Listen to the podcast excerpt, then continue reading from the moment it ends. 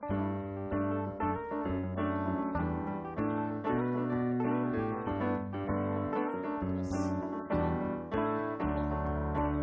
さんこんにちは。COG 川崎キリスト教会のポッドキャストへようこそ。牧師の小松誠です。今回はユースのメッセージを聞いていただきます。今コロナウイルスの関係でユースのキャンプが持てなくなりました。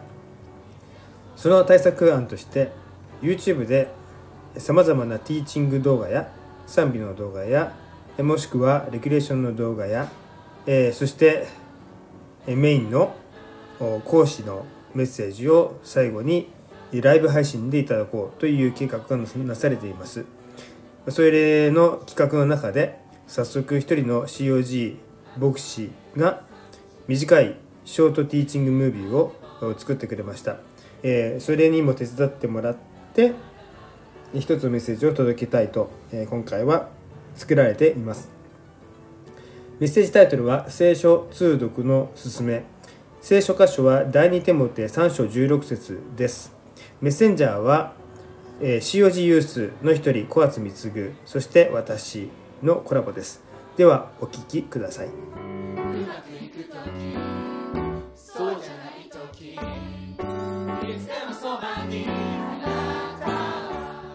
はい、えーと、ワンフル YouTube 期間ということで、えーと、ワンフル YouTube で、ね、いろんな人たちが動画上げてくれてますよね、賛美の動画だとか、あのなんかちょっとゲームをしましたとかことわざを形にしてみたとかね。あのさっきつあのなんか青年女子グループが早速なんかなんかやってくれてましたけど、まあ、それも楽しみですが、えっと、COG ユースの先生たちももちろんメインは広大新先生と萌え新先生なんですけどでもその前にいろいろ私たちあの COG ユースの先生ユースに関わる牧師先生たちもあのショートティーチング動画を流そうと。で第1弾でまずこの人が流してくれています。もう見た方ももう一度見てください。はいどうぞ。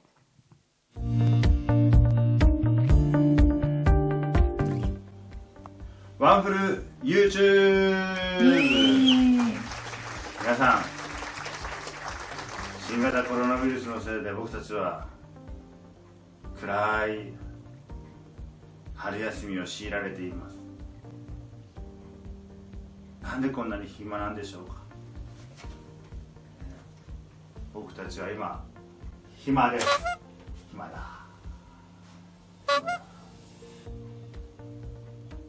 でも皆さんワンフル YouTube ではその暇を解消する方法をご紹介したいと思います、え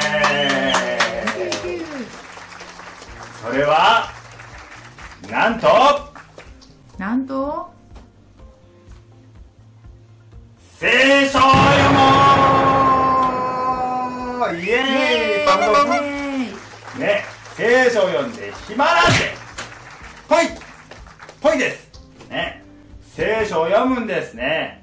皆さん聖書読んでますか？聖書っていうのはねここにあるこんなに素晴らしい本なんですよ聖書にはなんとね、いろんなことが書いてあります。僕たちの人生を変える一つ一つの御言葉が書いてあるんです。だから、なんでって。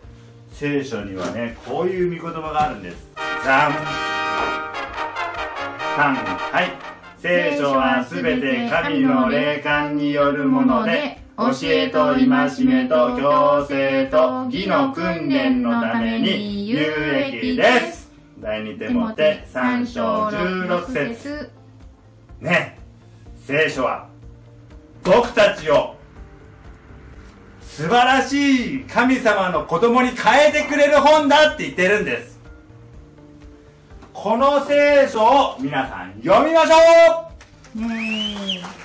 じゃあどうやって聖書を読めばいいか、どうやって聖書を読むか。一つ目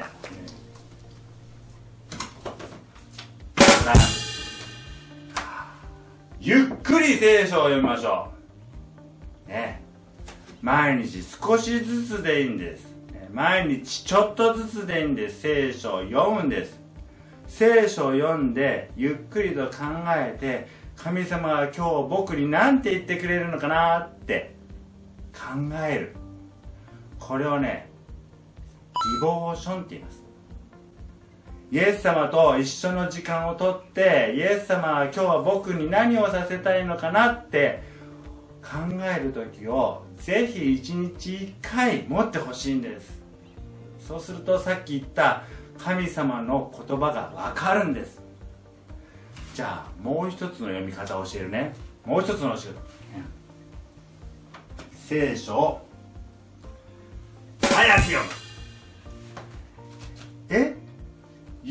くり読むのに早く読むのって思うでしょう。聖書ってね読めば読むほど分かるようになるんです、ね。皆さんには内緒だったけど僕は一日、ね聖書をたくさん読むことにしています。一日何章読めれば1ヶ月で1回読めると思いますか？答えはね40章です。40章聖書を読めば1ヶ月に一遍読めるんです。僕はですね聖書を読んでもすぐ読んだ端から忘れていくんです。忘れるの天才です。だからねたくさん読もうって思いました新学生の頃から。で新学生の頃からたくさん読んで1日今28章くらい聖書読んでます。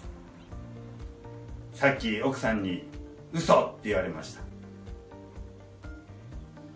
僕も嘘かなって思いますけれども大体そのぐらい読んでます。すごい。頑張ってます。すごい、ね。この聖書を読むことによっていっぱい読むことによって何があるか何があるか分かりますか？忘れないうちに次に読んだところが入ってくるんですそうするとねあここまだ読んだここまだ読んだって。あまたここ読んだって覚えていくんですよね。皆さん暇ならばチャンスです。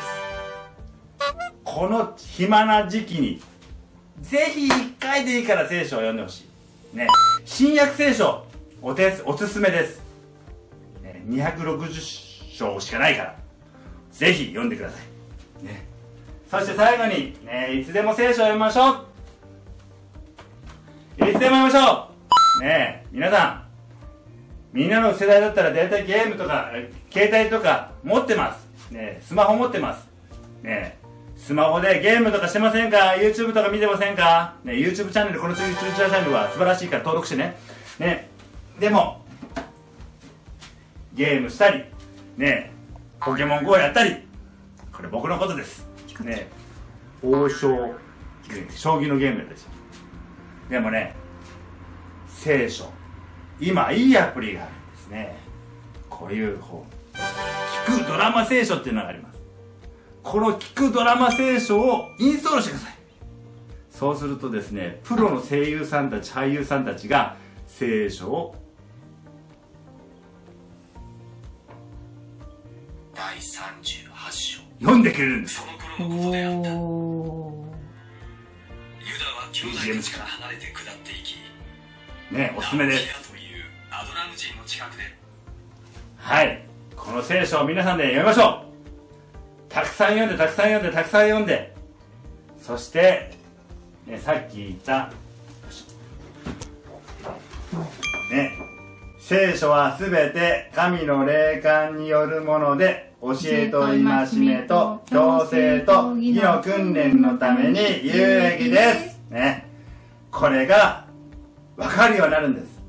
そして僕たちは神様の子供となって本当に素晴らしい人生を歩むことができます。ハレルヤーワンフル YouTube! イ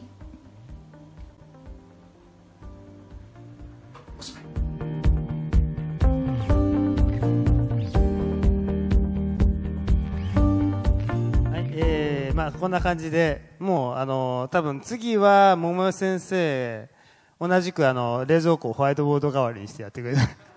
その次、かよ先生あげてくれるのかな？そうこうしてるうちに多分ね、久しぶりに並木先生が登場すると思います。知ってる人は。えー、はい、えー、これだからこそこう参加できるみたいなね。えー、そんな感じだと思いますけど、はい、えー、どんどん出てくると思いますので、えー、それも楽しみにしてほしいと思います。はい、えー、とですね、えーと、見言葉、えーもう一回読みたいと思うんですけど、見言葉の方出せますか、えーせっかくですので一緒に読みたいと思います。3、はい。聖書はすべて神の霊感によるもので、教えと戒めと強制と義の訓練のために有益です。第二手モて3章16節もうね、この御言葉というとね、僕この話をふっとこう思い出すんですよ。今回ね、この話だけこう、サポートとしてこう、語らせてもらって説明させてもらいたいと思います。えー実際に1999年に起こった話です。実際に日本の新聞にも載りました。まあ、コラム欄っていう形でね、えーアメリカではこうこうこういうニュースが全国ニュースになりましたよってコラム欄の形で日本ではこう伝えられたっていうそういう出来事で僕はよくねこの話大好きで話すんですけどあのねあるところにおじいちゃんがいた。もう90 90歳に入ろうとしている。僕の記憶が正しければ確か88歳だとかそんな感じだったと思うんですけどもあとにかくその当時そのぐらいの年のおじいちゃんがいたのね。でとにかく定年退職してからというものをこのおじいちゃんはあのとにかくね残りの余生をいろんなことにチャレンジしてみたいと。今まであの仕事仕事仕事仕事一点張りだったからいろんなことを今今更のようにチャレンジしたいと。であのー昔からわしはやりたかったんじゃって言ってやったのは何かって言ったらスキューバダイビングね。おじいちゃん死んじゃうよ海の底で死んじゃったらどうすんのよとかいやわしはやるんじゃっつってそしてスキューバダイビングの免許を取りそしてやったの。うわ、楽しいの、楽しいのって、すごい楽しいんだって。で、その後今度は、わしはまたもう一つやりたいことがあったと。まあ、これはちょっと免許取るのはちょっと怖いからやらないけど、タンデムでいいから、タンデムっていうのはプロが一緒にいてくれるっていうやり方ね。タンデムでいいから、えっ、と、スカイダイビングやりたいって言って。いや、おじいちゃん、スカイダイビングで分かってるって。もう3000メートルの高さから落ちるんだよって。もうね、息できなくなって死んじゃうよ、おじいちゃんっていうのは、いや、わしはやってみるっつって、そしてタンデムでやって、うわ、楽しいの、楽しいのっつってやった。ね、すごい元気なおじいちゃんだった。で、もう一つ私はやってみたいことがあるって。何何また何を言い出すのとかって思ったら、今度はね、アクロバット飛行機に乗りたいと。わかる？戦闘機に乗って、そしてあの、次のページいきますかね。こんな感じですよ。次の次のページ。ページか。はい。こういうやつです。あれ、この二人乗りのやつに乗って、まあ、じあの、操縦士の後ろに乗って、そしてこのアトアクロバット飛行を体験したいと。いや、絶対知るってもう、もうあの、スカイダイビングどころじゃないからって言うんだけど、いや、わしはもうやってみたいっつって、もうし、もう大丈夫とかって思いながら、まあ、やってみ、やってみようって話になったの。で、こういう感じのこう隊列組まれるような形で何機かを一緒にブワーッと飛んで、と体験型で、この、お席に乗るんだよね。で、ウィーンってこうやるわけよ。こう旋回とかしまくるわけ。もうめっちゃ速いらしいからね、マッハの世界でしょで、それでこのおじいちゃんは乗りながら、うわ、楽しい楽しいって言いながら、うわはは、うひゃひひって言いながらやったのか知らないけど、それ一通り終わった後に、あとはもう帰るだけ、あんな感じで隊列組んで、あとはもう綺麗に並んで、ふーっとかやって飛んで、そしてこの飛行場に戻る。それだけだったんですけど、その時に心臓が止まったの。飛行機運転手の。うん。あの、おじいちゃんじゃなくて。おじいちゃんじゃなくて目の前を操縦していた、この目の前に座っていたこの飛行機おじ、あ、ごめんおじいちゃんの目の前のこのプロの操縦士の心臓が止まっちゃったの。ガクって言ったんでしょうね。その状況よくわからないけど、とにかく、もしもしもしもしもしもしってなんか違うなとかって思ってこのおじいちゃんが、こう、こう、ゆすって、もうこれ、ガクってなってるから、あ、これはあかんと思って、そして、なんかこう、飛行機が、挙動が変だから、他の飛行機から無線が入ってきたんだよね。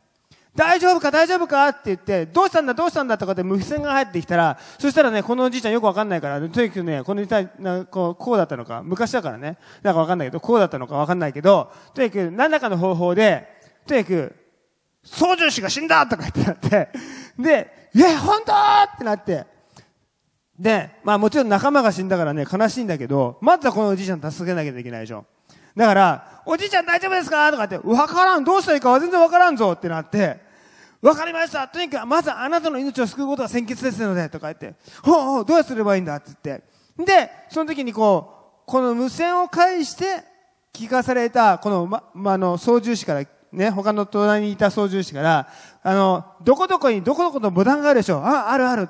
これここから僕の予想ね。まあ、こんな感じだったと思うんだけど、その、どこどこにどこどこのボタンがあるでしょうあるある。それを押してみてくださいとか、このハンドルをこういう風に切ってくださいとか、あまあ、このボタンを押してくださいとか、あこれで自動操縦、操縦に一回入りますとか、なんか、た多分そういったことやったんでしょうね。で、とにかくその指示通りに、あ、わかった、わかった、うん、わかった、わかった、うん、わかった、うん、次どうすればいいんじゃん。で、言いながら、あの、なんとこのスーパーおじいちゃん、僕はスーパーおじいちゃん呼んでんだけど、このおじいちゃん、なんと、自分で着陸するんですよ。全国ニュースなんだって、アメリカの。うわすごいじいちゃんだつって、いや、スキューバダイビングもやりました、スカイダイビングもやりました、のみならず、アクロバット飛行をやって、さらに自分で着地しちゃったっていう。いや、すごいですね、すごいですねってこれインタビューになってくるのね。その時にこう周りの人たちが、まあインタビューしに来る、インタビューしに来るわけ。まあ日を追うようにして送られてくるんだけど、その時に必ずこのおじいちゃんはこう答えるようにしてる。何かって言ったら、あの時のその無線を介して聞こえてくる言葉一つ一つは、言葉一つ一つは、まあ確かに隣にいたわけではない。目には見えなかった。隣のこの向こう側から無線で聞こえてくるだけだからね。その聞こえてくる言葉一つ一つは、わしにとって命そのものだったと。はい、今回の御言葉もう一回読みましょうか。えー、読みたいと思います。3、はい。聖書はすべて神の霊感によるもので、教えと戒めと強制と義の訓練のために有益。第二手モて3章16節はい。えっ、ー、と、次のページ行ってもらいますか？ね。もらいましょうかね。次の次のページ。さっきのページですね。はい。えっ、ー、と、もうすでにお見せしましたけれども、えー、このおじいちゃんは操縦の仕方を教えてもらいました。ね。教えと戒めと強制と義の訓練。ちょっとこれに当てはめて考えていきたいと思うんですけれども、教えてもらいました。教えてもらわなかったら死んでますよね。戒め、そのボタン押しちゃダメだよってやつですよ。なんかこう、緊急時にさ、もう墜落しそうになって、パラシュートを、その、あの、これをボタンを押すとパラシュートがヒュッと飛んでさ、いうやつがあると思うんだけど、多分その段階で押しちゃったら多分即死だよね、おじちゃんね。まだね。あの、そういう押しちゃいけないボタンであったと思うんだけど、そういうのも、これ押しちゃダメだよって、しちゃダメだよって言われてるわけですよね、きっとね。えっ、ー、と、なんか変なのが出てきた。はい。えー、あと、強制。あの、正されるってやつね。あの、じいちゃんもしかしたら間違った掃除ちょっとしちゃったかもしれないけど、隣から無線から、無線から聞こえてくるから、違う違う、それじゃない、それじゃないっていう。こうだよってこう、正されること。行動や態度が正されることです。まあ、義の訓練。まあ、これはね、教えにちょっとこの場合は似てるかもしれませんが、まあ、ちょっと私たちの方に、の立場で言うならば、この世の中で、まあ、しょうがないじゃん。じゃなくて、他の人たちもやってるんだもんっていうふうなね、こう誘惑に負けるのではなくて神様の喜ばれるように生きたいと真剣に取り組むその姿勢というふうに言えると思いますけども、まあ、いずれにあれ、こういうふうに助けてくれたのが無線から聞こえてくる言葉一つ一つなんですよね。これに従って、教えられて従って、戒められてそれに従って、強制されてそれに従って、そうやって着地することができた。ちょうどそのようにです。ちょうどそのように、まああなたはこのおじいちゃんではありませんが、いつ墜落するかわからないくらいに僕らは人生に対して無力です。このおじいちゃんを助けた無線、無線からの言葉ではないけれども、御言葉はあなたに、あなたたちにいつも言ってるよって。聖書の言葉はあなたを助けます、救います、変えます、正しい方向に導きます、強めてくれます、確信を与えてくれます、揺るがないものにしてくださいます。この御言葉から結論がこれです。教え、最近学んでいますか？ということですね。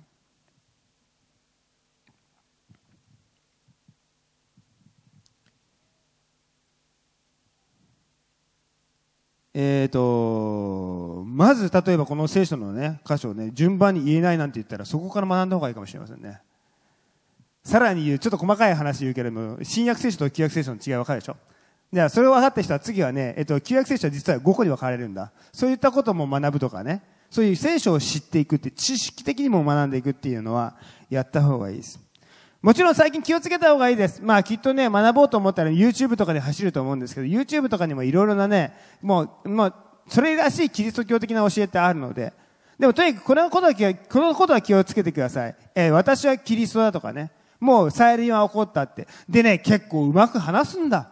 本当に。もうね、あ、そうかなとかって思っちゃうぐらいのその説得力を持つんだけど、もうね、今この時代ね、もう誰が本当の、あの、イエス様、本当に来られているのかどうなのかっていうのは、もう、もうね、あの、真正面から御言葉をそのまま信じるしかない。この前も言ったけど、本当にこう、瞬く間に、あ、イエス様だって、わかるって、イエス様はおっしゃってるから、どんな風にしてあり得るのとかって思うかもしれないけど、この御言葉をそのまま信じなかったら、多分板に簡単に足すくわれますね、私たちはね。もしくは、例えば、立法なんていらないんだっていう風なね、恵みの世界だからっていう風な YouTube があったりとかしたら気をつけてください。それはもうね、あのーそれっぽくは言うんですけど、立法も、ローマ書に書いてあります。神がまず与えたものだと。で、イエス様もおっしゃったでしょ？ちょっとこれ、ちょっとほにゃららってクエクションマークいっぱいあるかもしれないけど、言葉だけ覚えておいて。立法をイエス様は全うするために来たんだ。成就するために来たんだ。捨てるためにやってきたんじゃない。否定するためにやってきたんじゃない。これは知っといてください。で、その立法を全部やってくれたのがイエス様。このイエス様を信じていくことによって、僕らは神の前に良しとされる。だから、立法法っていうものを、旧約聖書を否定するために聖書はイエス様来られたんじゃないよって。これはちゃんと知っといてくださいね。はい。まあ、そんなことはいろいろあった上で、いろいろ学んでほしいと思います。そして、戒め。まあ、これは今回直接的にこう言いましょう。10回っていうのがありますね。10回はあなたの生活に反映されているかってことです。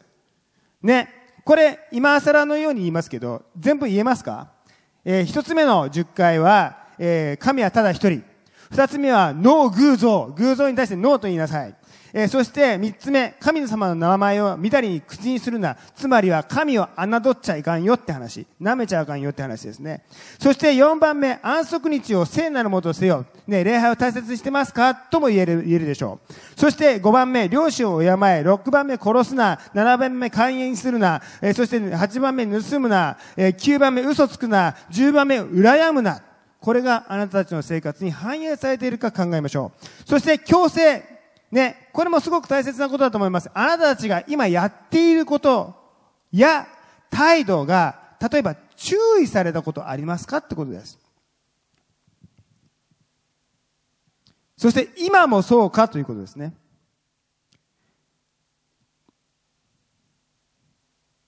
注意された時に、はいと言って従っていますかということです。そして義の、義の訓練、誘惑に御言葉で勝っているか。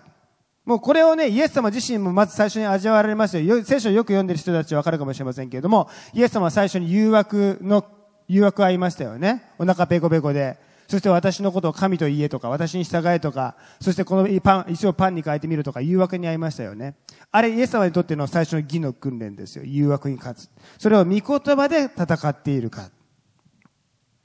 ね、皆さんこの中でね、新しいね、学年に入る人たちもいると思います。中学生になります、高校生になります、もしくは新しい環境の中に入ります。いろいろあるかもしれませんけれども、とにかく今のうちに決めておきましょう。神に従うんだと。自分のスケジュールを神中心で組み立てていくんだ。礼拝中心で組み立てていくんだって。祈り中心で組み立てていくんだと、もう一度決め直しましょう。そういうふうな訓練を神様から直々に受けている。なんと光栄なことでしょうかね。はい。そうやってくれるのが御言葉だよ。この御言葉を先ほど三つ先生が言ってくれたみたいに、ゆっくり読み、早く読み、いつも聞く。ね、もう一度この御言葉とそういうふうに向き合っているかどうかチェックしてもらえると感謝だと思います。それではもう一回御言葉読みましょう。3、はい。聖書はすべて神の霊感によるもので、教えと戒めと強制と義の訓練のために有益です。第二手モて3章16節お願いします。天の父は神様。あなたが私たちのことを救うために、天国に導くために、また誘惑に打ち勝つために、むしろ祝福の源となるために、周りもやってるから私もこのぐらいでいいだろうって私たちは自分で自分のレベルを決めて生きてしまいがちですけれどもイエス様は私たちのことを祝福してむしろ他の人たちをも祝福することができる。ポジティブな考えをもたらすことのできる。もしくは喜びを分かち合うことのできる人へと成長させようと。やっかみが多いこの世の中でひがみが多いこの世の中で羨む心が多いこの中で競争心芽生えやすいこの世の中でむしろ愛することを選び信じることを選び共にいることを選ぶ。そのような人間へと人へと私たちを変えて世の光地の塩へとしようとしてくださっています。そのために聖書を送ってくださいました聖書はあなたによるもので教えてくれます。戒めてくれます。強制してくれます。義の訓練をしてくれます。恵みとしてそれを受け止めてあなたが私の人生にもたらしてくださるその変化を素直に受け止めて進んでいくことができるように。その先にあるあなたのご計画を見せてください。そして何よりもその先に私たちは天国に行くことができます。永遠の滅びではなく永遠の命を受けて。全てが無駄に終わっていないことを見届ける。それを目の当たりにすることができるその瞬間を待ち望みながらこの世の中戦い多いですけど祝福の源として用いられていくことができるように導きを与えてください。今から捧げる石鹸金も主の栄光のために用いてくださいますようにイエス・キリストの皆によってお祈りいたします。アメン。